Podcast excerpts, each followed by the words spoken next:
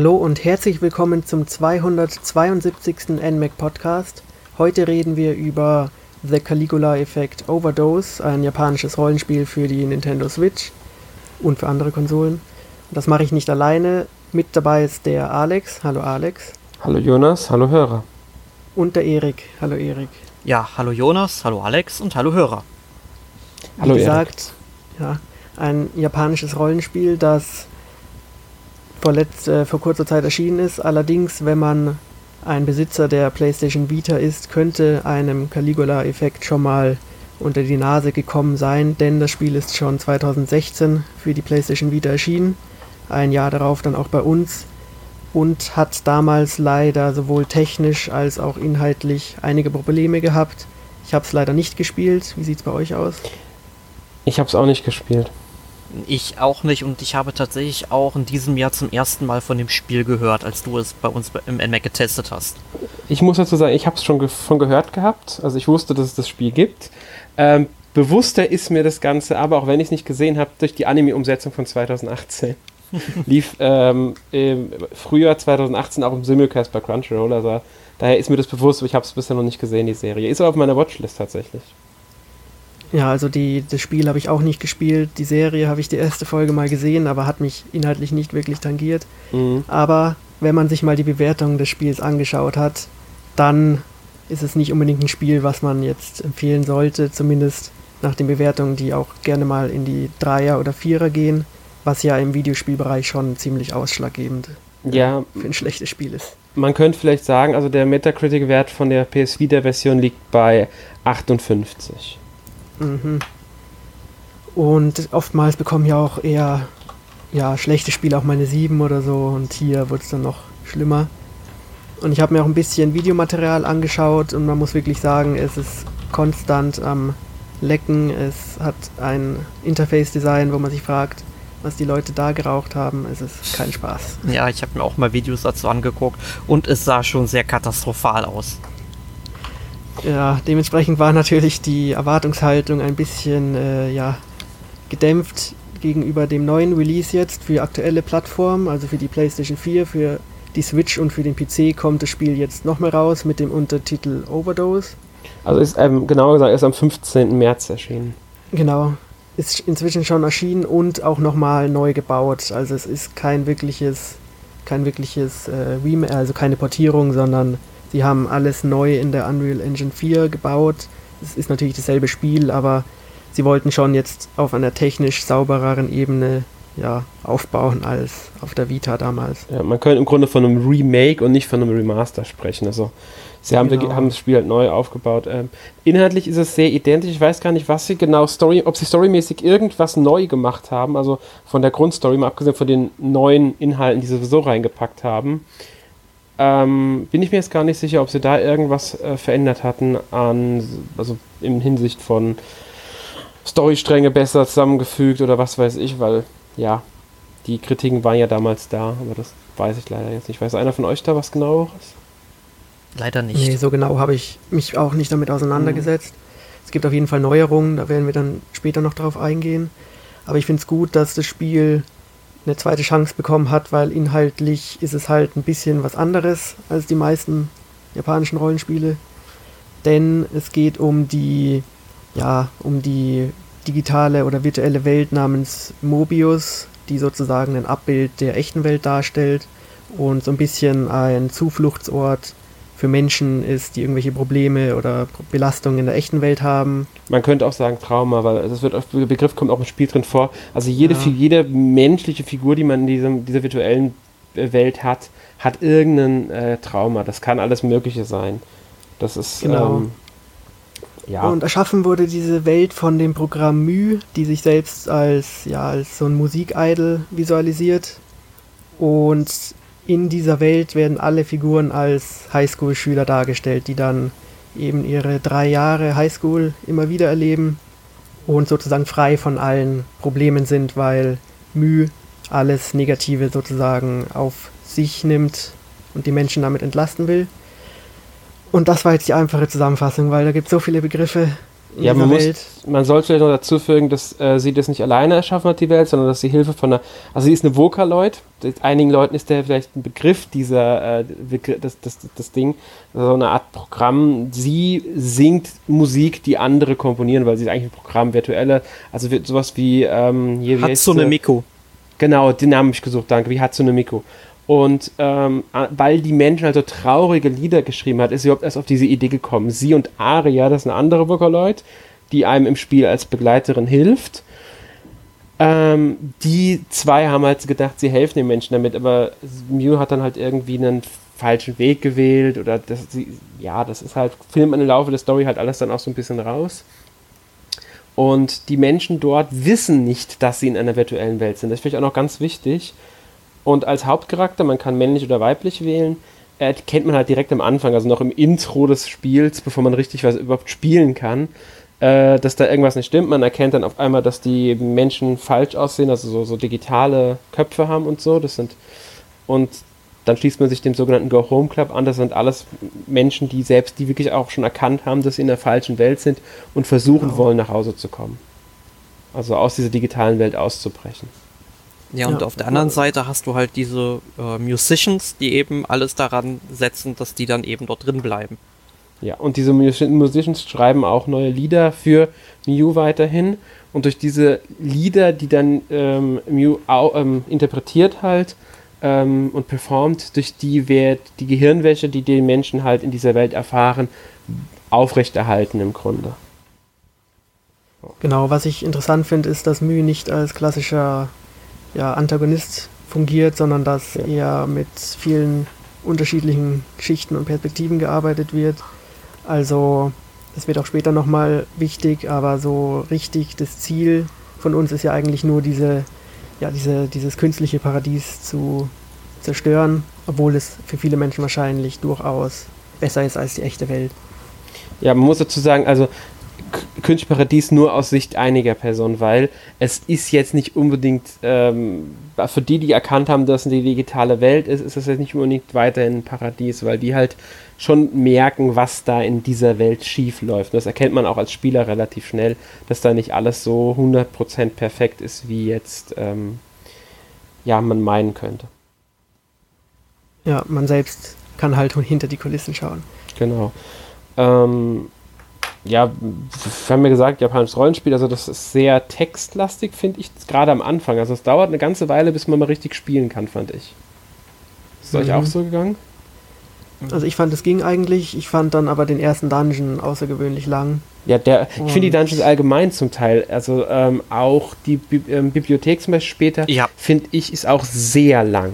Genau, die fiel mir nämlich direkt äh, als erstes ein. Ich muss sagen, ganz am Anfang, wir können ja mal ein bisschen erzählen, was denn überhaupt die ersten Dungeons sind. Also am Anfang ist man dann in der Highschool, dann macht man so eine Einkaufspassage unsicher, ähm, dann durchsucht man eben so ein Badehaus, was so ein bisschen an die Edo-Zeit angelehnt ist und schließlich halt eine Bibliothek. Und danach kommen noch ein paar Levels, über die wollen wir jetzt gar nicht so viel verraten, aber man erkennt hier schon ein gewisses ähm, Design. Und während ich die ersten drei Dungeons eigentlich noch relativ angenehm fand von der Länge her, fand ich die Bibliothek jetzt mit Abstand am längsten und teilweise auch schon am nervigsten. Ja, das stimme ich dir zu. Also ich, die Bibliothek ist definitiv am längsten. Ähm, nervig fand ich sie jetzt nicht zwingend. Ich fand nur, sie hat sich extrem gezogen und auf Dauer, äh, da ich sowieso schon so weit aufgelevelt war, dass die Gegner, Gegner mich nicht mehr von alleine angreifen, habe ich einfach oft Gegner auch ignoriert und bin einfach nur durchgerannt. Ja, das ist habe ich auch oft gemacht. Also mir ging es ein bisschen anders. Ich fand den ersten viel zu lang. Vielleicht lag es auch am Tutorial, dass man deswegen länger da drin ist. Nee, ich schließe Danach- mich dir übrigens an dabei. Ich fand den ersten auch ähm, lang, den zweiten und dritten nicht, aber die Bibliothek dann wieder. Ja, danach diese Einkaufspassage fand ich erfrischend kurz, auch weil sie Ja. mir visuell überhaupt nicht gefallen hat. Also Ja. deswegen war das grausam. Ich war froh, dass es schnell vorbei war. Dagegen fand ich dann dieses Badehaus-Setting wieder ganz angenehm, sah auch Mhm. gut aus. Und danach die Bibliothek, da bin ich eigentlich auch nur durchgerannt. Aber es gibt halt in jedem Dungeon irgendwelche Rätselaspekte, die, wenn man sie ja nicht direkt schnallt, einen natürlich länger im Dungeon drin lassen. Bei der Bibliothek muss man, glaube ich, irgendwelche Schalter finden oder so. Ja, aber das ist so simpel eigentlich. Das habe ich durch, ich durch Zufall einfach nur entdeckt gehabt, die Schalter. Bevor ich überhaupt auf die Tür, erste Tür gestoßen bin, die verschlossen ist durch einen Schalter, habe ich den ersten Schalter gehabt. Es ist also, es ist so schwer. Ich finde, die Rätsel die sind äh, nicht wirklich Rätsel. Also so wirklich Ja. Kopfnüsse hast du da nicht. Das sind eher so Mini-Aufgaben, um halt das Weiterkommen ein bisschen zu erschweren. Genau. Es gab Aber- einen Dungeon, wo ich die ziemlich gut fand. Das ist, glaube ich, der nach der Bibliothek, wo Mhm. man dann Fragen beantworten muss. Und da hat es dann auch was mit dem Kontext der Geschichte zu tun gehabt. Da fand ich das gut. Meinst du, die, um die Türen zu öffnen, die Rätsel? Ähm, Weil das ist mich in der Bibliothek.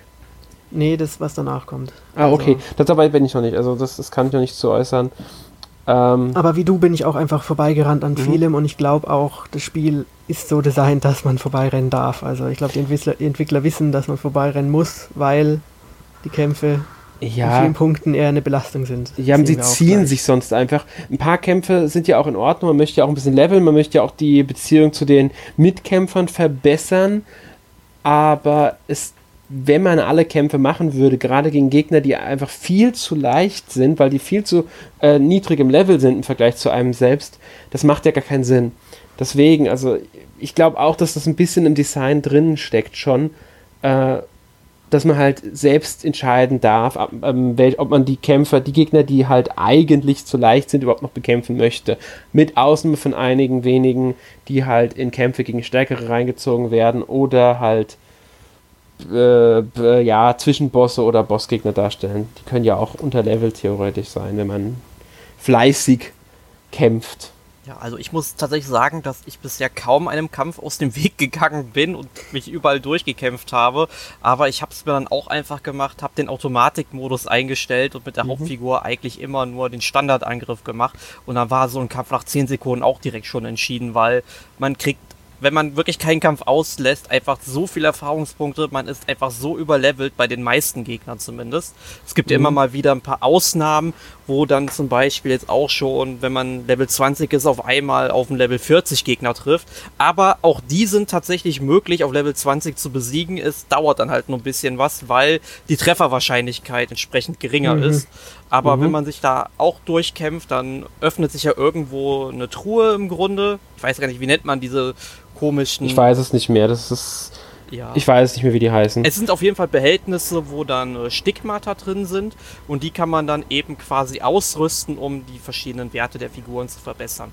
Ja, also richtige Ausrüstung gibt es halt nicht im klassischen Sinn, sondern es sind halt diese Stigmata und die kann man, ich glaube, drei verschiedene kann man da ausrüsten, um seine Charakterwerte zu verbessern. Dazu kriegt man noch ähm, diese passiven Fähigkeiten, die man durch die Nebenquests, nenne ich jetzt mal, äh, ich meine damit dieses riesengroße Casual Casuality Board Link Ding da, bei dem man mit den ganzen NPCs interagieren kann und wenn man denen ihre Probleme löst, kriegt man passive Fähigkeiten, die man dann wiederum auch ausrüsten darf. Ja, rat mal, wie Ja, viel jetzt ich weiß davon ich auch- habe.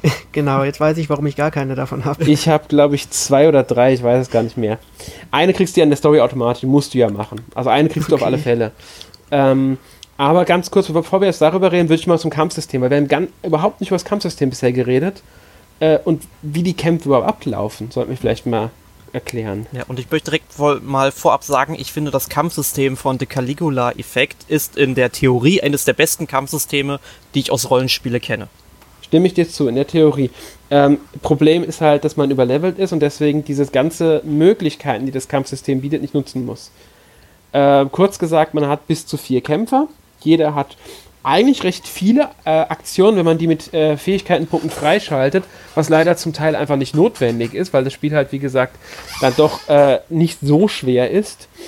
Und man kann bis zu drei Aktionen pro Charakter hintereinander machen. Interessant dabei ist, dass man immer erst eine Vorschau sieht, wie die Aktion durchgeführt wird. Dadurch kann man so ein bisschen planen. Zum Beispiel sieht man auch, ob der Gegner einen Verteidigungsmove einsetzt. Dann kann man seinen Angriff entsprechend anpassen oder sowas. Das ermöglicht einem wirklich gutes Planen, weil man kann immerhin für vier Charaktere jeweils drei, also bis zu zwölf Aktionen planen. Und je nachdem, also man kann sogar drei Gegner besiegen, ohne dass, die, ein- dass man einmal getroffen wird, theoretisch. Ja, es gibt ja sogar einen Schwierigkeitsgrad, äh, der nennt sich Extrem und wenn man halt einmal getroffen Mhm. wird, ist man halt schon tot. Ne? Also Ja. das Kampfsystem ist wirklich, also in seiner Grundmechanik richtig, richtig gut. Ja, aber das Problem ist halt, ähm, ja, gut. Man muss die Mechaniken leider nicht nutzen, weil es ja. viel zu leicht ist. Sie, sie, sie sind nicht erforderlich, diese Mechaniken zum Großteil. Äh, und dann dauert vielleicht ein Kampf ein bisschen länger, aber wie, er, wie, wie schon gesagt, der Automatikmodus reicht im Grunde oft. Ähm, Automatikmodus und einfach nur Standardangriff mit dem Hauptcharakter machen und gut ist. Ja, gelegentlich gibt es dann halt mal einen Gegner, der eben so ein Schutzschild aufbaut, oder gibt es dann eben auch einen Angriff für, mit dem man dem durchbrechen kann. Mhm. Ähm, das muss man dann halt dann vielleicht alle drei, vier Kämpfe mal machen, das war es dann aber auch mhm. Ja, und ähm, gut, manchmal gibt es auch ein bisschen stärkere Gegner, da setzt man da, was weiß ich, einen Spezialangriff ein, weil die sind ja dann meistens schon verfügbar, wenn man genug normale Gegner besiegt hat. Und dann ist es auch kein Problem mehr, die zu besiegen. Auch die Bossgegner sind meiner Meinung nach jetzt nicht die große Herausforderung gewesen bisher. Definitiv nicht. Also ich habe bisher jeden Bossgegner, der sich mir den Weg gestellt hat, in maximal zwei Runden erledigt. Und das ja. ist ein Witz.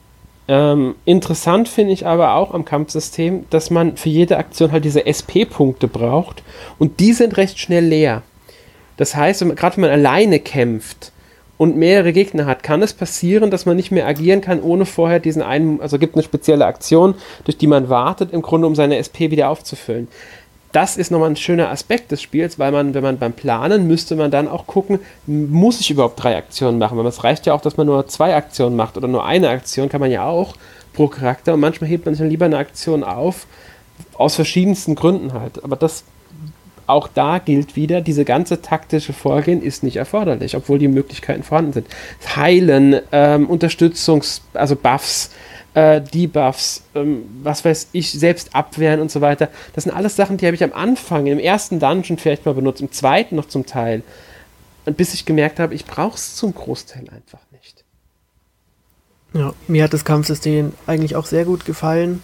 Es hat mich manchmal ein bisschen an Resonance of Fate erinnert, weil man halt planen muss und dann zuschaut. Gutes Beispiel. Und was ich auch gut finde, ist, dass alles sehr flott funktioniert, sowohl die Kämpfe als auch mhm. am Schluss, wenn man Erfahrungspunkte bekommt.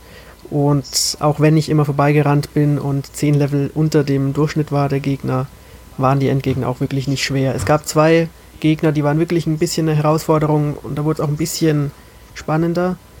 Aber ich weiß nicht, ob die Entwickler es so leicht gemacht haben, weil wenn es zu schwer wird, vielleicht könnte das Kampfsystem dann irgendwann nicht mehr funktionieren. Also ich weiß nicht, ob es sehr schnell frustrierend wird, wenn man in seinen Angriffen immer unterbrochen wird und sozusagen alles perfekt machen muss. Kann sein, dass es dann nicht mehr gut ist. Ich weiß es leider nicht. Ja, ich das glaub, kann auch so ein Problem sein. Ja, ja. ich glaube, das wäre auch wirklich ein Problem gewesen, weil man muss dazu natürlich sagen, dass äh, der Caligula-Effekt ja im Kern irgendwo schon ein Dungeon Crawler ist, weil man mhm. macht halt zu 90% nichts anderes, außer durch Dungeons laufen, Gegner bekämpfen, kleinere ja, in Anführungszeichen Rätsel lösen, etc. Aber was ich zum Kampfsystem noch sagen wollte, was ich halt gut finde, das hatten wir, glaube ich, noch gar nicht erwähnt gehabt, weil man kann, äh, wie Alex das ja schon sagte, man kann bis zu drei Angriffe aneinander ketten oder drei Aktionen, sagen wir mal so. Und wenn man eben eine Aktion plant, dann gibt das Spiel einem eine Prognose, wie das, äh, wie der Kampf im Optimalfall verlaufen würde. Das ist aber natürlich keine hundertprozentige Vorhersage, mhm. weil man eben auch noch darauf achten muss, wie hoch ist die Trefferwahrscheinlichkeit, weil das wird damit äh, nicht einberechnet. Ähm, wenn man dann jetzt, sage ich mal, für einen Charakter diese Aktion geplant hat und dann mit dem nächsten Charakter die Aktion plant, dann sind die Aktionen, die man mit dem anderen Charakter vorher schon eingeplant hat, schon vorprogrammiert eingespeichert und man kann dann äh, währenddessen man jetzt die neuen Aktionen plant, direkt sehen, wie der Charakter vorher agieren würde und wie ähm, man jetzt mit einem Angriff sich der Kampf äh, beeinflussen lassen würde. Das kann man sehr, sehr gut erkennen. Und das finde ich richtig gut. Und was ich ebenfalls noch sehr gut finde, also in manchen äh, Gebieten, wie zum Beispiel der, ähm, nee, dem Badehaus, dort gibt es tatsächlich Gegner, die verstecken sich in ja kleineren Räumen, die normalerweise nicht äh, zugänglich wären von den Gängen. Ähm, aber wenn man jetzt auf dem Gang einen ähm, Gegner trifft, und dann öffnet sich an Ort und Stelle der Kampfbildschirm. Also der äh, Radius wird dann halt größer, als die Gänge sind. Und wenn dann eben Gegner sich in diesen kleinen Räumlichkeiten verstecken, dann kommen die direkt mitten in den Kampf rein. Das hat halt auch noch so einen kleinen Überraschungseffekt. Oder wenn irgendwelche Gegner dann in den Gängen patrouillieren, die können jederzeit natürlich auch noch mit in äh, den Kampf hineingezogen werden. Und das habe ich in Rollenspielen bisher auch noch so nicht gesehen. Äh, ich überlege gerade, irgendein Spiel hat das mal was ähnliches gemacht.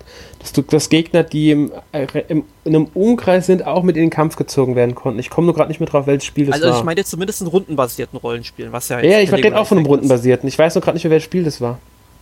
Ich komme gerade nicht mehr drauf. Das ist schon ja, was also länger was her. Was es manchmal gibt, ist, dass nach dem Ende des Kampfs halt noch weitere Gegner reinkommen können. Das gab es ja. ja. auch in Persona zum Beispiel. Ja, das gibt in so einer Dynamik weiß ich jetzt auch nicht, ob es das noch äh, gibt. Ich, ich weiß, irgendein Spiel hat was ähnliches gemacht. Nicht in, die, nicht in der Dynamik. Die Dynamik hier ist nochmal einen Schritt weiter. Ich komme auch gerade nicht drauf, welches Spiel das war, aber ich weiß, irgendein Spiel hatte was Vergleichbares. Also ein Schritt, muss man sagen, noch ein, äh, nicht ganz so ausgearbeitet ähm, wie jetzt diesmal. Aber trotzdem, es erinnert mich trotzdem daran. Ist aber auch nicht so wichtig. Ähm, ja, was haben wir noch? Neben den Kämpfen was man vielleicht kritisieren kann, ist die Gegnervielfalt, weil im Grunde kämpft man ja nur gegen die Schüler, die sozusagen Mühe unterstehen. Und ja. es sind halt immer die gleichen Schüler. Die haben äh, zwar unterschiedliche Angriffsmuster und anhand dieser Angriffsmuster muss man dann halt die eigenen Fähigkeiten festlegen. Aber es sind jetzt keine irgendwelche Monster oder kreativen Sachen dabei. Ja, das ist halt, das ist dem, der Story und dem Setting geschuldet. Es sind halt wirklich alles Schüler, denen man da begegnet. Man interagiert wirklich nur mit Schülern und die tragen nun mal diese Schuluniform dieser Schule, an der man ist. Und äh, dadurch haben, sehen die halt alle sehr ähnlich aus. Die haben kleinere Unterschiede in Frisuren, manchmal auch in Gesichtern aber das erkennst du halt im Kampf so überhaupt nicht. Das erkennst du auch so in der Spielwelt überhaupt nicht, weil es kann ja passieren, dass da ein NPC ist, der einfach nur dessen Negativeffekt ganz, also ob schon über 50 Prozent, deswegen wird er zum, ist er ein Gegner, hat man den runtergeschraubt, kann man den sogar in diesem Casualty-Link finden und sich mit dem anfreunden, sage ich mal. Ähm, das ist ja auch noch so ein Aspekt des Spiels. Es gibt insgesamt 524 Charaktere in dem Spiel. Theoretisch, ja. Ja, theoretisch. Ich sag, es gibt sie. Es ist nicht nur theoretisch, es gibt sie. Da zählen allerdings auch die vom Go Home Club dazu. Die Musicians zählen nicht dazu. Soweit ich es verstanden habe. Weil die in diesem. Doch, die, die sind ja auch im Casuality Link drin. Also zumindest ähm, Zorn ist in, diesem, in, dieser in dieser Liste mit aufgelistet, das weiß ich. Das habe ich mich gesehen. Auf jeden Fall ist das wirklich so ein riesengroßes Diagramm, das alle Klassen der Schule, ich glaube, es gibt drei, also es gibt ja drei Jahrgänge, jeweils mit sieben Klassen und die Schüler sind alle irgendwie miteinander verbunden. Und ja. jeder Schüler hat sein eigenes Problem. Jetzt muss man zu den Schülern hingehen, also nicht alle reden sofort mit einem, aber man kann mit denen reden, redet man dreimal mit denen, erreicht man Level 3, also ganz simpel, dann ist man befreundet und dann erzählen die einem im Normalfall, nicht alle machen es, aber die meisten, ihr Problem. Und dann kann man ab einem bestimmten Punkt im Spiel zu denen gehen und sagen, hier, ich helfe dir bei deinem Problem. Und dann muss man meistens äh, die Figur in die Gruppe aufnehmen und halt irgendeine Aufgabe erfüllen. Ganz simpel zum Beispiel 20 Gegner besiegen, während diese Person als Gastcharakter in der Gruppe ist. Also man kann jeden von denen, den man dann als Freund hat sozusagen, in die Gruppe aufnehmen, um seine Gruppe aufzufüllen. Zum Beispiel in einer Situation, in der man alleine unterwegs ist, kann man so trotzdem mit einer vollen Gruppe kämpfen. Genau, weil das wird in der Bibliothek direkt am Anfang passieren, dass man von Zum allen Beispiel. getrennt wird und man, dann kann man Beispiel jetzt, dann ja. kann man das super ausnutzen. Aber wofür man es auch gut ausnutzen kann, ist, wenn man irgendwie Fähigkeitspunkte braucht, um Fähigkeiten zu verbessern oder neue Fähigkeiten zu lernen. Ähm, dann hilft es, glaube ich, einfach mal einen ja, Charakter mit in die Gruppe zu nehmen, der ein relativ geringes Level hat, in ein hochstufiges Gebiet zu gehen und richtig schnell äh, Erfahrungspunkte zu sammeln, Level aufzusteigen, weil man kriegt ja für jedes Level ab drei Fähigkeitspunkte, mhm. die landen dann auf einem gemeinsamen Konto und dann kann man die auf die Hauptcharaktere nach Belieben verteilen. Das finde ich eigentlich auch ganz gut, dass nicht ja. jeder Charakter seine eigenen Fähigkeitspunkte bekommt, weil so kann man sich dann voll und ganz auf die Figuren konzentrieren, mit denen man am liebsten spielen möchte und kann dann die, mit denen man vielleicht, die man vielleicht nicht so mag oder keine Affinition für die hat, ähm, die dann einfach außen vor lassen. Ja, ganz genau. Aber also das ist auch ein Vorteil des ganzen Systems, das stimmt. Was halt ist, wenn man diese Traumata, also diese Probleme der Leute löst, ähm, kriegt man halt diese passiven Fähigkeiten, die wiederum ausrüstbar sind. Ich glaube, sechs Stück kann jeder Charakter ausrüsten. Und die bringen wiederum Besonderheiten. Man braucht zum Teil sogar diese Fähigkeiten, um dann wiederum bei Probleme von anderen lösen zu können. Ähm, an sich ein cooles System, hat aber ein paar sehr massive Probleme, wie ich finde. Erstmal wiederholen sich die Aussagen der Schüler sehr, sehr schnell. Also in diesen normalen Gesprächen, dreimal muss man sie ansprechen, die wiederholen sich unglaublich schnell. Da erzählen sie dasselbe. Ich sind also vollkommene unwichtige die, Nonsensdialoge. Ich halte da immer die Options-Taste gedrückt. Also ich spiele es auf der PlayStation 4 zu dem Ja. äh, Punkt sagen und dann ich überspringe das einfach, weil das ist so ein Nonsens, den die da erzählen. Ja, es, ist, es bringt einem im Grunde auch nichts. Man braucht diese Infos auch nicht. Nur das Problem braucht man. Das muss man sich aber theoretisch auch nicht direkt anhören, weil man die, äh, das Problem ähm, sowieso nochmal erzählt bekommt, wenn man die Quest von der Person annehmen will. Dann erzählt einem diese Person nämlich das Ganze nochmal. Ähm, an sich trotzdem eine schöne Sache. Man kriegt halt äh, vier- 524 Beziehungen, beziehungsweise ein paar weniger, wenn man jetzt die Charaktere, die sowieso einem sich in der Gruppe anschließen und die nochmal extra ähm, gelten, abzieht, ähm, kriegt man halt mit, mit Beziehungen und Fähigkeiten und so weiter. Das Problem ist aber, dass es halt alles wirklich sehr einfache Aufgaben sind, dass die Probleme sich nach einiger Zeit auch wiederholen. Also es gibt etliche Charaktere, die dieselbe Probleme haben, mit Filmen dieselbe Quest dann auch wieder lösen muss. Das heißt, man muss mehrmals mit jemandem losziehen, um 20 Gegner zu besiegen. Man muss mehrmals mit einem Charakter in der Gruppe einen bestimmten Gegenstand finden. Oder man muss mehrmals eine Figur, eine Figur ne- zu jemand anderem bringen. Also zum Beispiel jemanden, der, ach keine Ahnung, der ein Problem hat, den kannst du damit lösen, dass du ihn zu einem tragischen Helden bringst. Dann musst du halt, das bei mehreren musst du das sogar machen. Und das ist halt so ein bisschen, finde ich, ja, da ist verschenktes Potenzial. Da hätten sie aber weniger Schüler nehmen sollen, weniger Klassen und dafür individueller alles gestalten. Ja. Das wäre besser gewesen, meiner Meinung nach. Dann hätten, hätte man auch eine gewisse Nähe zu den Figuren, weil die sind auch alle wirklich alle eigenständig benannt. Sie haben sogar kleine Unterschiede manchmal. Ma- Sie wirken wie Kloncharaktere, sind sie aber nicht hundertprozentig. Ähm, auch wenn die Unterschiede natürlich sich trotzdem wiederholen. Was bei 524 Charakteren natürlich logisch ist. Finde ich sehr schade, weil hier steckt viel Potenzial drin, das durch die Masse kaputt gemacht wird. Definitiv. Trotzdem habe ich tatsächlich schon äh, versucht, mit vielen zu reden, habe schon, weiß ich, über 100 Charaktere auf Stufe 3 gebracht und auch schon drei oder vier Problemchen gelöst, einfach weil ich es ausprobieren wollte. Ähm, mit der Zeit geht aber die Motivation dabei verloren, einfach weil man merkt, brauche ich nicht. Wesentlich interessanter ist es dann mit den Charakteren, die auch sowieso zur Story gehören. Also jetzt zum Beispiel die Mitglieder des Go Home Clubs, mit denen kann man auch hin und wieder reden. Das ist, wenn man, also man, wenn man mit denen zusammen kämpft, hält man auch Punkte auf die Freundschaftsstufe. Und wenn man, bis Level 9 geht's, glaube ich. Und Level 10 ist dann der Stern, meine ich. Den erreicht man aber nur, wenn man die Charakter-Szenarien, nenne ich es mal, Events löst. Also das sind halt manchmal, ist dann halt ein grünes, eine grüne Raute über den Charakteren, da kann man mit denen sprechen und dann wird ein Charakter-Event ausgelöst. Vorwiegend geht es darum, dann Multiple-Choice-Antworten zu äh, beantworten. Die allerdings, je nach Antwort, kann dieser Advent auch scheitern, dann gibt es keine Charakter-Events mehr mit, dem, mit der Figur. Ja, das Also man kann da auch- mal passiert, dann habe ich neu geladen. Ja, ich auch, logischerweise. Das kann halt auch wirklich passieren, dass dann im Grunde dabei scheitert und sich nicht mit denen perfekt anfreundet. Was wiederum auch Einfluss darauf haben kann, ähm, ob man Probleme von den NPCs lösen kann, weil es gibt äh, NPCs, die irgendwie an einen Charakter von den anderen gebunden sind wiederum. Was wiederum auch interessant ist, aber auch da gilt halt die Masse. Deswegen finde ich das mit den Hauptcharakteren, die man in der eigenen Gruppe hat, die zum, zu einem gehören, das ist wirklich toll, weil es hat auch wirklich, ich glaube, zehn Events gibt es pro Charakter tatsächlich. Das ist wirklich motivierend. Das macht auch Spaß, die zu sich anzuschauen und dann mehr über die Figuren zu lernen, weil man lernt mehr über den ihre Probleme und den ihre Hintergründe. Das halt alles ausgearbeitet. Bei den NPCs ist es alles so ziemlich lasch, sage ich mal. Ja, also ich habe nur im ersten Dungeons ein bisschen mit den NPCs geredet und nachdem ich dann gesehen habe, welche Menge in diesem in dieser Abbildung drin steckt, dann habe ich es gar nicht mehr genutzt bis zu dem Punkt, wo man es halt einmal machen muss. Mhm. Aber ich war froh, dass die zehn spielbaren Figuren, die man in die Party bekommt, dass die halt sich auch gut unterscheiden, was die Angriffsmöglichkeiten äh, angehen und so. Und habe dann lieber mit denen immer gespielt. Mhm. Ja, ich sowieso. Und- Also ich bevorzuge die auch ganz klar. ja. Ähm, wie du schon gesagt hast, es gibt eben diese Charakterszenarios. Das heißt, jede dieser Figuren hat ja auch eine Persönlichkeit und innerhalb von zehn Events kann man dann eben sich mit denen anfreunden bzw. mit deren Problemen auseinandersetzen.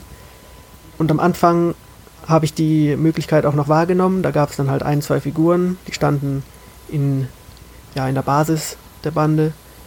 Aber irgendwann hat man so viele Figuren und so viele Rauten und so viele Möglichkeiten. Irgendwann habe ich dann auch alles links liegen gelassen, weil man kriegt ja per se nichts außer halt eine Geschichte, was eigentlich äh, Belohnung genug sein sollte. Aber ich habe es einfach irgendwann nicht mehr genutzt, weil stehen alle im selben Raum und überall voller Rauten. Also ich mache es trotzdem noch, ich mache es gerne, ich mag sowas einfach in Spielen und finde es auch gar nicht schlimm, wenn es viele sind. Das, das finde ich eher sogar, also ich mag es auch als Abwechslung immer ganz gerne sowas. Auch wenn man da spielerisch natürlich nichts macht, außer Dialoge lesen und halt Antworten geben, mag ich das. Ähm, du hast aber schon zehn Charaktere angesprochen. Da sollte man mhm. sagen, das sind die zehn Mitglieder des Go Home Club, die sich im Laufe der Story äh, einem anschließen. Man selbst spielt ja ähm, einen männlichen oder weiblichen Charakter hier meine ich sogar, dass das, man weiblichen spielen kann, eine Neuerung für das Spiel ist.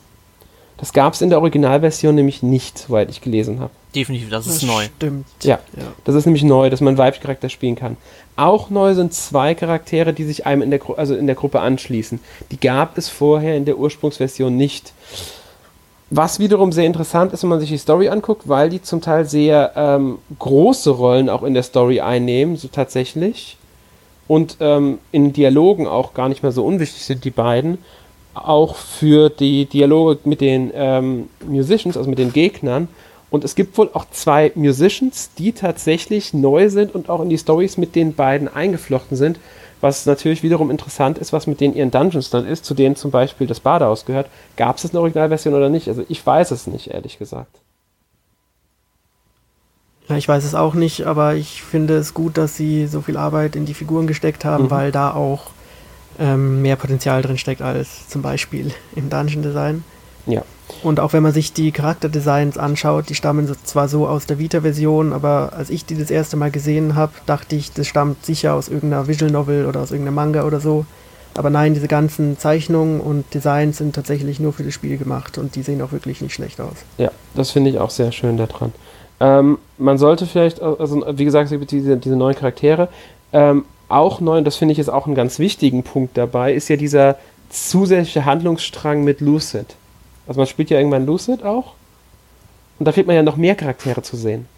Ihr wisst, was ich meine, gell? Genau. Ja. Weil man spielt nämlich dann einen Musician, einen, ähm, und mit dem kann man dann halt auch ähm, im Grunde die ganzen Musicians, gegen die man ursprünglich kämpft, in die Gruppe aufnehmen und mit denen sogar Charakterevents auslösen und mit halt, das das finde ich halt auch wiederum sehr cool. Ja, im Grunde sagen. hat man dann die alten Endgegner in der Party mhm. und vermöbelt seine alten Freunde, was eigentlich ziemlich lustig ist. Ja, und man Weil die halt beide nicht, Seiten. man selbst ist. Ja, ja man sieht man hat halt so eine schöne Maske auf. Nee, man keine Maske, das ist eine andere Gestalt, die man bekommt von Mew. Also man bekommt okay. ja diese Gestalt von Mew verliehen und dadurch man, sieht man ja also anders aus. Aber ich finde es sehr interessant einfach, dass man im Grunde beide Seiten ähm, äh, mal so sehen kann in dem Spiel. Das finde ich eine sehr interessante Sache, weil es wird auch ziemlich schnell klar, an sich wirklich böse sind, ist Mew und auch die Musicians jetzt in dem Sinne gar nicht. Also jetzt ja. im klassischen Sinne von böse, Weltenbedroher und, und was weiß ich. Die haben alle irgendeine ganz schön schwere Macke, das muss man mal so sagen. ähm, was, was, ich, ich? Auch interessant finde, ist, dass der stumme Protagonist, den man ja eigentlich spielt, der ja eigentlich nicht wirklich viel Charakter hat, dass der in dieser Form dann ja ziemlich viel Re Relevanz bekommt, weil er mhm. dann ja, sich sozusagen auch gegen die eigentlichen Figuren stellen kann. Das sieht man jetzt ja nicht so oft. Ja, also es ist. und der stellt sich dann halt immer dumm. Also ja.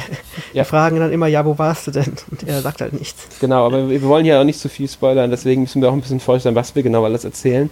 Ähm, was ich aber interessant finde, ist, dass ähm, einfach man mit dem Charakter, obwohl keine Persönlichkeit irgendwie vorhanden ist für den eigenen Charakter, es trotzdem irgendwie so rüberkommt, dass man jetzt kein komplett blasse Figur ist dass da irgendwas auch da ist, weil man halt selbst Dialoge wählt und so.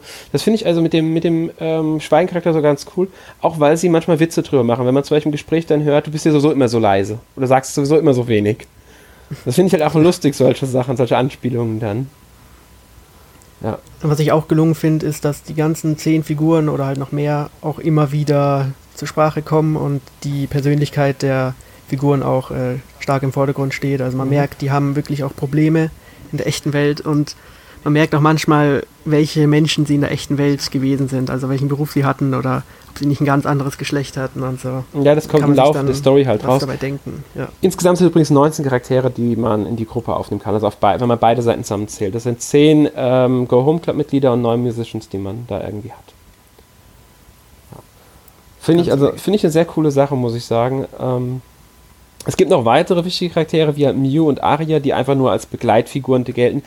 beziehungsweise die übernehmen äh, in der Rolle des von dem Protagonisten, beziehungsweise von Lucid einfach die Rolle der, der Person, die spricht, weil man selbst redet ja nicht wirklich und dann redet halt Aria bzw. Mew für einen. Es ist im Grunde Navi. ja, in gewisser Weise kann man es sagen, wobei es nicht ganz so schlimm ist, wie ich finde, weil nicht dauernd irgendein Hey, listen kommt. ja. Ähm, nee, also wie gesagt, das, sollte, das, die sind so die Elemente, die ich am Spiel wirklich gerne mochte.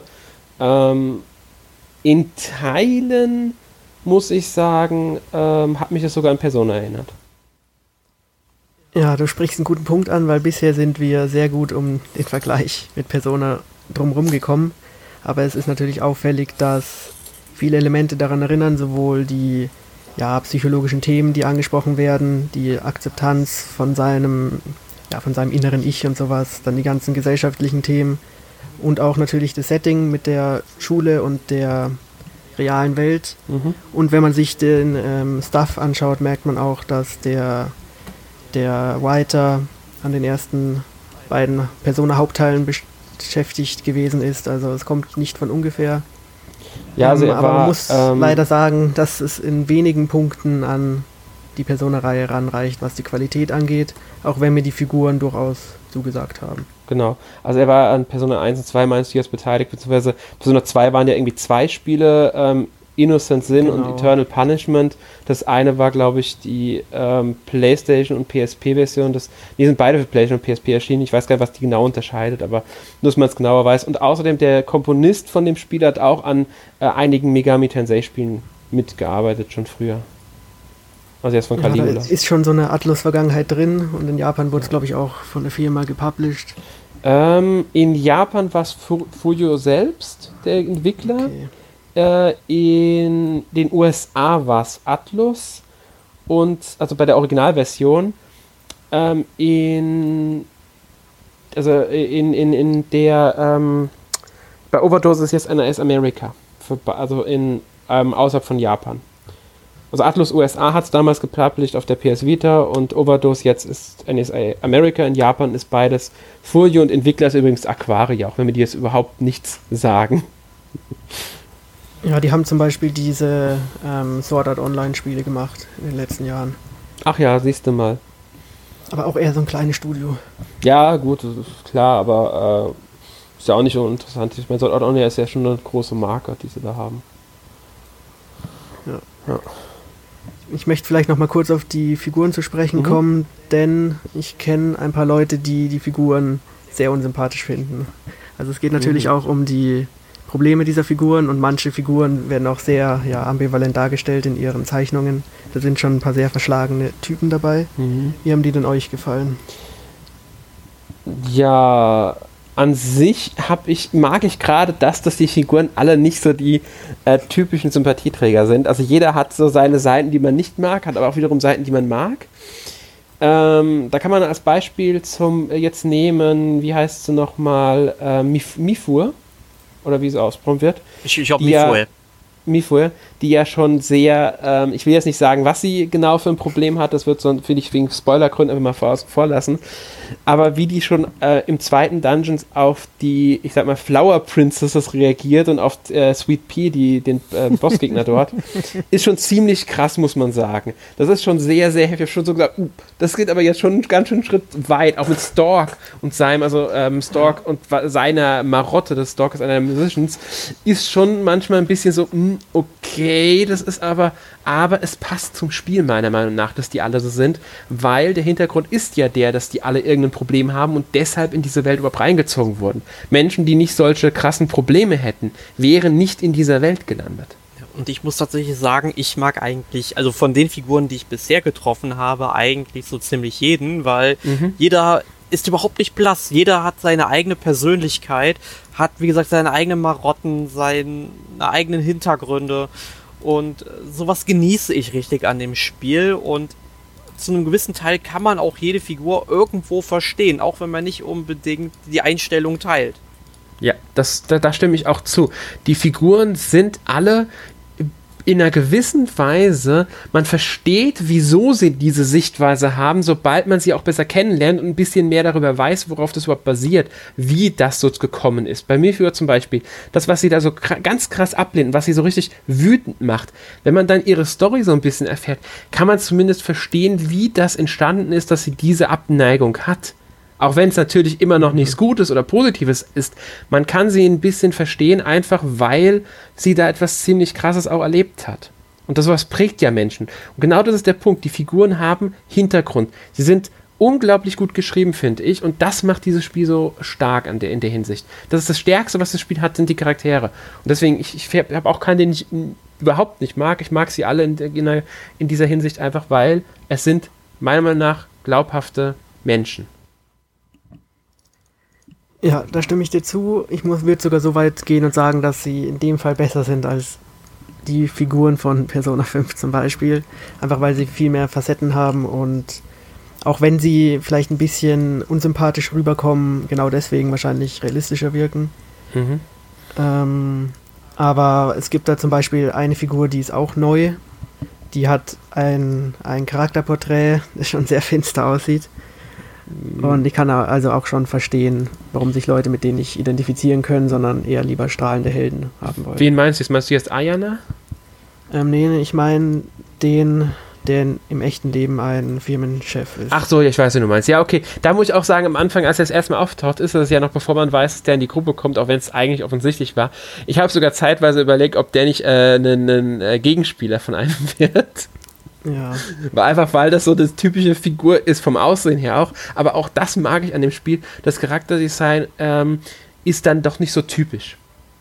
Man, klar, man hat so ein paar Sachen, die man äh, den Charakteren zuordnen kann am Aussehen. Aber es ist ja auch oft so, dass, sich, dass das Aussehen und wie dann jemand behandelt wird anhand des Aussehens auch oft auf den Charakter Einfluss hat. Ja. Und das ist bei ihm ja auch der, äh, unter Umständen der Fall. Und deswegen, das, das ich verstehe, was du meinst und ich, ja, es gibt so ein paar Charaktere, die ich im Anfangsmoment auch so ein bisschen so, äh, mag ich jetzt nicht so. Es gibt auch Charaktere, die ich natürlich lieber mag als andere, logischerweise.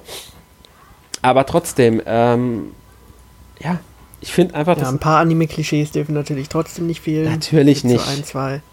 Es ist ja immer noch ähm, Anime. Wobei ich finde, dass der Anime-Stil gar nicht so extrem ist in dem Spiel. Da habe ich schon wesentlich ja. krassere, was auch an der Farbgebung natürlich liegt. Es ist jetzt nicht so knallig bunt. Nee, ähm, was ich auch cool fand, zum Beispiel im Menü, wenn man sich da die Figuren anschaut, dann werden die immer auf so einem Art Thron dargestellt, die auch einzigartige Zeichnungen sind. Mhm. Fand ich auch sehr cool. Und ja, da steckt halt so viel drin und dann gibt es wieder andere Punkte, wie eben das Kampfsystem, was wir schon angesprochen haben, wo es leider ein bisschen dann unterdrückt wird. Ja. Ja, aber trotzdem muss ich sagen, also die Geschichte und die Charaktere reißen für mich viel dabei noch raus. Ja, und ein bisschen auch der Soundtrack, muss ich sagen, der ja auch eine ganz wichtige Rolle im Spiel spielt. Immerhin geht es ja um einen ähm, Virtual, also eine, eine, Sängerin, eine virtuelle, die halt ähm, die Leute, diese Welt erschaffen hat. Und die Musicians schreiben ja auch die Lieder für sie. Und damit ist ja Musik direkt eingebunden in die Geschichte schon. Mhm. Aber ich finde auch der Soundtrack, wie dann Musik in diesem Spiel verwendet wird, mhm. ne, richtig, richtig gut gemacht. Also das meine ich ja, genau das meinte ich. Also wenn ja. du zum Beispiel ganz normal durch die äh, Spielwelt läufst ne, und, sag ich mal, die Dungeons erkundest und so weiter, dann hörst du im Grunde nur eine instrumentale Version eines Songs. Sobald sich dann aber der Kampfbildschirm ende, äh, öffnet, kommt da noch Gesang hinzu. Und dieser mhm. fließende Übergang, der ist richtig gut und ich mag die Musik tatsächlich auch. Ähm, klar, sie geht manchmal, wenn man sie vielleicht zwei, drei Stunden am Stück hört, einen irgendwann schon auf äh, die Nüsse, aber ähm, dann hörst du halt irgendwie auf zu spielen und beim nächsten Mal bist du halt schon wieder voll drin und summst auch schon direkt mit. Das ist mir gar nicht passiert, ehrlich gesagt. Mir ist kein einziges Lied bisher auf die Nerven gegangen, egal wie lange ich gespielt habe. Ähm, und ja, es, also es sind auch Musikstile dabei, die ich normalerweise nicht so mag, aber ich finde, zum Spiel passen sie einfach. Auch oft halt zu den, weil man muss ja sagen, dass die Lieder oft also auf den Charakteren basieren, die diese geschrieben haben, also die Music Musik Musicians. Ähm, und ich finde, die Lieder passen oft auch zu diesen Figuren sehr gut. Also ja, mir hat der Soundtrack auch gefallen. Man muss sagen, es hat natürlich ähm, eben diesen künstlichen, äh, künstlichen Musikansatz. Das heißt, wenn man mit äh, Vocaloid und Co. überhaupt nichts anfangen kann, wird einem auch das nicht gefallen. Ja, gut, das ist Aber klar. es stimmt, vor allem beim ersten Dungeon, der für mich zumindest lang war, hatte ich danach schon ein bisschen Dröhnen im Kopf von dem immer gleichen Lied. Stimmt, das Lied, das Lied, ah, da stimme ich hier sogar zu. Das war ein bisschen, äh, war ein bisschen anstrengender als die anderen, aber so insgesamt ähm, find, fand ich es jetzt nicht störend, dass die Lieder sich äh, dann doch, sage ich mal, dass man die zum Teil als recht langen Begleiter auch haben kann. Ähm, ja.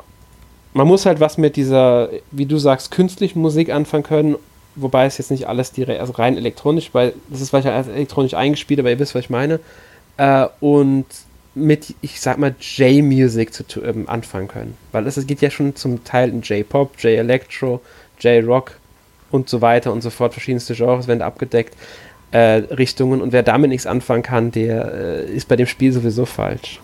Ja. ja. Jetzt würde ich aber von euch gerne mal wissen, auf welcher Plattform habt ihr es gespielt? Also ich habe es ja auf der PlayStation 4 gespielt, Jonas als Tester dementsprechend auf der Switch. Und wie sieht es bei dir aus, Alex? Ich habe es auch auf der Switch. Okay, und wie gefällt euch die Performance in dem Spiel oder die allgemeine Grafikqualität? Äh, ich habe jetzt nichts gro so, so, so äh, Großartiges erwartet bei der Grafik. Also jetzt rein von der Qualität her. Die Umgebungen sind natürlich manchmal ein bisschen ähm, nicht so schick, nenne ich es jetzt mal. Äh, wir nehmen nur mal das Beispiel Einkaufshaus. Ja. ja. Ähm, einige Objekte, finde ich, wirken arg groß im Vergleich zu den Charakteren, aber das ist auch eher selten. Ähm, aber ansonsten, für, ich finde sie jetzt für das Spiel vollkommen ausreichend, weil es ist ja auch kein AAA-Multimillionen-Projekt oder sowas. Muss man ja auch immer im Hinterkopf haben. Deswegen hat mich das nie gestört, ehrlich gesagt. Das ist, das ist für mich erstmal nicht das Zentrale bei dem Spiel. Performance, es läuft nicht immer 100% flüssig, aber nie so, dass ich mich jetzt dadurch gestört gefühlt habe. Also wirklich diese wenigen Ruckler, die ich jetzt bisher wirklich bemerkt habe, waren jetzt nicht an äh, großen Stellen, wo ich jetzt gesagt hätte, das ist jetzt ein Problem. Allerdings ist das Spiel einmal abgestürzt. Mhm. Okay. Ja. Wie läuft es denn auf der PS4? Weil in den Kämpfen geht die Bildrate manchmal in die Knie, mhm. vor allem wenn alle Figuren sich gleichzeitig bewegen. Ja. Ist ja eigentlich nicht wichtig für das Gameplay, weil man es halt vorprogrammiert, aber ist es anders auf der PS4? Also ich habe tatsächlich im ganzen Spiel nur einmal ähm, quasi Daumenkino gehabt. Also ich bin mal bei einem Kampf in der Einkaufspassage. Ähm, das war auch kurz nach Spielstart. Vielleicht war das Spiel noch nicht komplett geladen. Ich habe keine Ahnung. Aber da hat es dann doch wirklich sehr geruckelt. Aber ansonsten läuft das Bild überall butterweich, sehr flüssig. Ähm, es ist auch alles gestochen scharf und ähm, läuft eigentlich super rund. Also da habe ich dann ähm, mir schon gedacht, dass es auf der Switch wohl ein bisschen ähm, schlechter aussieht, aber es hält sich anscheinend in Grenzen. Ja. ja. Was ich auch toll finde, ist, wenn die Kämpfe losgehen, dann ist man ja sozusagen in diesem Areal und wie die Umgebung dargestellt wird. Das sieht schon ziemlich cool aus. Es ja. kommt auch auf der Switch gut rüber. Ja, finde ich auch. Ähm, Wann es natürlich nicht ganz so gut läuft, ein bisschen schlechter aussieht, ist im Handheld-Modus, aber ich finde auch da funktioniert das Spiel ähm, vollkommen in Ordnung. Also ich habe es auch relativ viel schon im Handheld-Modus gespielt und hatte auch da jetzt nicht die Probleme, dass ich gesagt hätte, da macht es keinen Spaß oder so. Ich spiele es lieber im Fernseher, ganz klar, aber es ist nicht so, dass ich sage, am Handheld-Modus geht es überhaupt nicht. Manche Sachen kann man schwer lesen im Handheld-Modus. Mhm. Das, ist, also so, das ist ein Problem, aber das ist, hast du bei einigen Spielen. Ich habe es auch fast nur im Fernseher gespielt, weil die Schriftgröße manchmal schon ein bisschen mhm. kritisch wurde. Und ich finde, man merkt, dass sie Spaß an der Unreal Engine 4 hatten. Also es gibt sehr viele Reflexionseffekte, vor allem in der Schule. Und eben so Unschärfe-Effekte in, in den Dungeons mhm. im Hintergrund und so. Das merkt man einfach, das haben sie ein bisschen rumgespielt. Das sieht aber trotzdem gut aus. Ja, ja gut, ich meine, warum auch nicht? Sie hatten die Möglichkeiten, sie wollten es einmal ein bisschen ausnutzen, spricht ja nichts dagegen. Ja. Aber die Einkaufspassage auf dem Handheld, das habe ich noch nie gesehen. Äh, doch, habe ich auch ausprobiert, tatsächlich. Ja, ich meine, sowas habe ich noch nie gesehen. Ach so, das meinst du. Ja, das stimmt schon, ja. Sie ist nicht das hübscheste Gebiet im Spiel. Ja, also ihr müsst euch mal auf der Vita äh, was anschauen, also auf YouTube. Und da sieht es noch schlimmer aus. Da sind im Hintergrund teilweise solche 2D hm, ich weiß nicht, wie man es beschreiben soll, weil irgendwie die 3D-Umgebung noch nicht geladen hat. Das ist ganz komisch. Oh mhm. Gott. Gut. Oh. Aber ich denke, man kann sagen, es ist auf jeden Fall eine Verbesserung zur Vita-Version. Ich habe den Metacritic-Score letztens mal angeschaut. Nachdem ist es nur ein bisschen besser. Aber ich würde dem Spiel jetzt nicht unbedingt äh, nur eine kleine Verbesserung äh, zuschreiben. Ist schon wesentlich besser als die Vita-Version. Ja, würde ich auch sagen. Also es gibt, ich habe der Metascore liegt bei 59 aktuell bei ähm, dem Spiel für die Switch, was ich nicht ganz nicht ja. verstehen kann, ehrlich gesagt, überhaupt nicht. Ich jetzt jetzt auch nicht unbedingt super gut bewertet, aber eine 7 wäre bei mir, glaube ich, schon drin gewesen. Was meiner Meinung nach ein gutes Spiel ist. Weil, also ich habe viel Spaß mit, klar, es hat seine ähm, Schwächen, das ist nicht genutzte Potenzial ein bisschen übertreiben hinsichtlich des Casuality Links da, also die Social-Funktion mit zu vielen Charakteren und dadurch zu vielen ähnlich, also äh, wieder, sich wiederholenden Sachen. Dafür gleicht das aber aus mit einem wirklich interessanten Kampfsystem, auch wenn man es nicht komplett ausnutzen kann, mit einer meiner Meinung nach tollen Story ähm, und interessanten Ansätzen in der Story, halt diese ganzen Traumata und Probleme und so, was wiederum sehr gut geschriebene und sehr tolle Charaktere ergibt einen meiner Meinung nach auch schönen Soundtrack, der gut zum Spiel passt.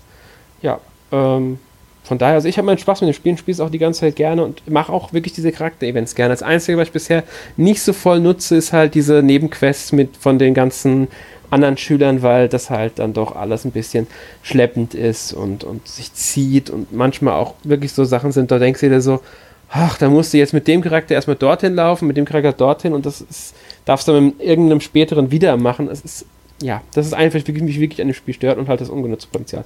ansonsten mag ich das Spiel wirklich, wirklich gerne. Auch, und das muss, möchte ich auch noch betonen, vom Charakterdesign her. Ich mag die Figuren, wie sie aussehen, auch sehr gerne. Und finde auch diese krasse Mimik, die sie zum Teil haben. Finde ich sehr toll. Also ich denke, ich bin da voll und ganz bei euch. Wenn wir jetzt mal das alte Wertungsmaß und wo wir halt noch ein Wertungsmaß hatten beim NMAC, ähm, würde ich dem Spiel vermutlich auch eine 7 von 10 geben, weil es dann doch schon Spaß macht. Man muss halt ganz klar sagen, es ist ein Kern ein Dungeon Crawler und dafür macht es halt doch eigentlich vieles richtig. Das Kampfsystem gefällt mir, ähm, aber es gibt halt wirklich sehr viel Potenzial, das sie einfach nicht genutzt haben. Aber hier hoffe ich dann einfach mal, dass eventuell das Entwicklerstudio sagt, ja, äh, wir finden das Spiel eigentlich selbst ganz sympathisch und wir können das noch ausbauen. Wir gucken mal, was die Leute auf der ganzen Welt so für Kritikpunkte anmerken, versuchen die auszumerzen und vielleicht kann man dann irgendwann mal einen zweiten Teil draus machen mit einem ähnlichen Szenario und das Ganze vielleicht so eine Reihe ausarbeiten, weil würde mich auf jeden Fall sehr freuen, da das Spiel dann doch einige gute Ansätze hat. Die müssen die Entwickler dann nur zu Ende denken. Stimme ich dir zu. Also ich würde mir auch einen Nachfolger wünschen. Ähm, kann man ja storymäßig sogar ein bisschen unabhängiger gestalten äh, und trotzdem Verbindungen haben. Aber das würde ich mir wünschen. Ähm, was wir auch noch nicht angemerkt haben, das Spiel hat wohl mehrere Enden. Genau, also ich schließe mich erstmal zum Fazit an. Ähm, ich würde mich jetzt nicht unbedingt auf eine Zahl festlegen wollen, aber es hat mir auf jeden Fall mehr Spaß gemacht als viele andere japanische Rollenspiele, die in den letzten Jahren bessere Bewertungen bekommen haben. Aber es ist natürlich nicht perfekt. Es hat viele Macken, aber auch viele interessante Punkte. Und ich bin auch sehr gespannt, ob in der Zukunft vielleicht noch was ähnliches davon erscheint oder ob man tatsächlich einen zweiten Teil machen kann. Und auch sehr gut fand ich eben, dass es, wie du schon gesagt hast, mehrere Enden hat, was ja auch zum Thema passt, weil man eben auf beiden Seiten kämpft. Und ja, ich habe direkt mal das schlechteste Ende bekommen, das es gibt. Tja. Also der Endkampf ändert sich dann auch. Also man hat durchaus die Möglichkeit, sich am Schluss zu entscheiden und dann nochmal zu entscheiden. Und das schlechteste Ende ist wirklich fast schon lustig. Mhm. Aber wenigstens, also man kann dann auch natürlich neu laden und sich die anderen Enden anschauen. Aber wenigstens machen sie dann aus dem Thema dieser ambivalenten Welt auch mehrere Enden noch draus. Das ist sehr gut. Ja. Gut, ähm, ich denke, das war ein interessantes Fazit. Ja, also, das hat auf jeden Fall. Ein Fun Fact würde ich gerne noch einschieben. Ist mir nur gerade mhm. eingefallen. Ich habe eine Anime-Serie jetzt kürzlich im Simulcast gesehen, die jetzt in Japan im Fernsehen in der Winterseason, also von Januar bis jetzt Ende März lief. Und in den letzten beiden Folgen sind sie in dem alten Akiba, also Akihabara, unterwegs und sehr witzig ist, dass eigentlich an jedem zweiten Laden ein riesengroßes Poster von diesem Spiel hängt, von The Caligula Effect Overdose. Das ist ja, mir nur Das nennt man wohl Cross-Marketing. Ja, wahrscheinlich. Ich fand es so sehr lustig. Es ist, also die Anime-Serie basiert wohl auch auf irgendeinem Videospiel und so. Keine Ahnung, ob die irgendwie zusammenhängen oder so. Aber das fand ich halt sehr, sehr lustig. Äh, keine Ahnung, ob die sich da einfach in Akiba unterwegs waren und geguckt haben, was gerade aktuell für Werbung ist, aber glaube ich nicht, ich, weil es ist das Einzige, was du wirklich, wozu du wirklich einen realen Bezug aufbauen kannst. Der ganze Rest sind eher Satire oder Andeutungen oder halt äh, überhaupt nicht erkennbar. Das ist schon sehr auffällig, weil du kennst die Charaktere, du erkennst das Cover vom Spiel, ähm, das riesengroße Werbeplakat, das fand ich halt sehr lustig. Ja. ja. Gut. Gibt es denn sonst noch etwas, was ihr gespielt habt? Erik, fang noch mal an. Ich habe eine ganze, ganze Menge gespielt, aber dafür haben wir definitiv keine Zeit, um jedes einzelne Spiel zu besprechen. Aber nur die Highlights. Deswegen würde ich gerne einfach zwei Spiele erwähnen, die ich diese Woche gespielt habe.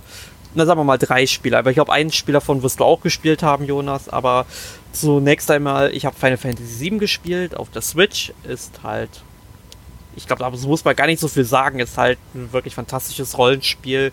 Ähm, da sollte jetzt auch schon der Test online sein, wenn ihr diesen Podcast hört. Könnt ihr euch dort gerne einlesen. Und genauso findet ihr den Test zu ähm, Chocobos Mystery Dungeon, was im Grunde mein erster Ausflug in ein Mystery Dungeon Spiel war. Halt mit dem Chocobo auf der Switch und das war eine sehr, sehr schöne Erfahrung und ich mag anscheinend das Franchise und habe mir jetzt auch schon mal für den 3DS Atrian Mystery Dungeon bestellt. Ist auch schon angekommen. Das will ich dann auch irgendwann mal spielen. Ist halt dann auch ein Dungeon Crawler ähm, mit einem auch sehr interessanten Kampfsystem. Gefällt mir definitiv. Werde ich dann mal gucken, ähm, ob ich da dann in Zukunft noch weitere Spiele des ähm, ähm, äh, Mystery Dungeon Franchises mir besorge. Mal gucken. Und dann habe ich noch gespielt äh, Sekiro und es ist auch ein sehr, sehr schönes ähm, Spiel. Spielt im alten Japan. Spielt es gerade aktuell auf der PlayStation 4. Bin wirklich noch nicht sehr weit, weil mich manche Sachen zur Verzweiflung treiben. Aber ich beiße mich da irgendwie schon durch. Und wenn ich dann irgendwann mal einen Gegner, der vorher irgendwie für mich unbesiegbar war, auf einmal besiegt habe, weil ich verstanden habe, wie dieser Kampf funktioniert, wie dieser Gegner agiert, dieses Glücksgefühl, das ist so unglaublich gut, ähm, fantastisch. Und das kriegt irgendwie, das kriegt nicht jedes Spiel hin. Aber ich glaube, das hast du auch gespielt, oder Jonas? Ja, genau. Ich habe auch hauptsächlich Sekiro gespielt und wenn man sieben Jahre davor Dark Souls gespielt hat, kommt einem das schon sehr schwer vor am Anfang. Also ich musste sehr viel umgewöhnen und hatte wirklich Probleme am Anfang, weil man halt nicht Tasten hämmern darf, man darf nicht ausweichen, man darf nicht so oft angreifen und so. Aber ich bin jetzt schon, ich schätze mal, bald am Ende und es macht wirklich Spaß. Es gibt ein paar Punkte, ein paar Gegner, die finde ich nicht so gut sind.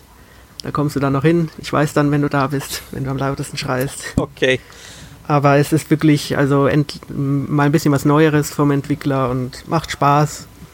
Und bin mal gespannt, wie es dann jetzt dann endet. Und ansonsten habe ich noch äh, Call of Duty 4 gespielt, Modern Warfare, das sozusagen damals ja die neue Ära von Call of Duty eingeleitet hat. Und ich wollte jetzt nochmal schauen, wie es mir heute gefällt, weil früher habe ich es gerne gespielt und ich muss sagen, es ist auch in dieser Remastered-Version auch heute fast noch eines der besten Teile. Ich habe jetzt zwar die letzten nicht gespielt, aber es ist sowohl von der Kampagne her als auch vom Multiplayer macht es wirklich noch viel Spaß und zeigt eigentlich so ein bisschen, wo Call of Duty sein könnte, wenn sie wollen, aber ist ja leider nicht mehr so gut. Zumindest ist es meine Meinung. Aber was hast du denn gespielt, Alex? Äh, ich habe gar nicht so viel gespielt. Also ich habe vorwiegend Caligula-Effekt tatsächlich jetzt gespielt die Woche.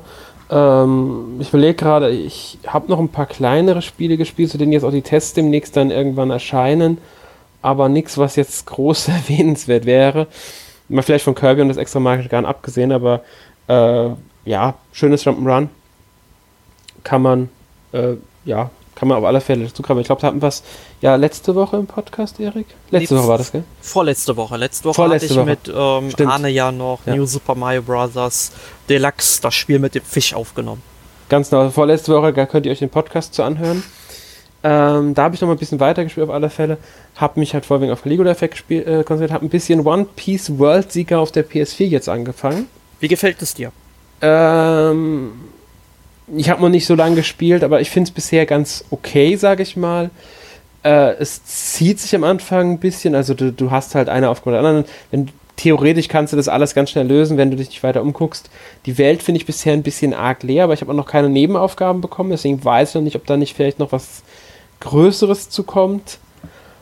Ähm, doch, eine Nebenaufgabe habe ich schon gelöst. Fällt mir gerade ein, aber die habe ich, könnte ich direkt lösen, weil ich die Gegenstände schon gefunden hatte, die ich aber brauchte.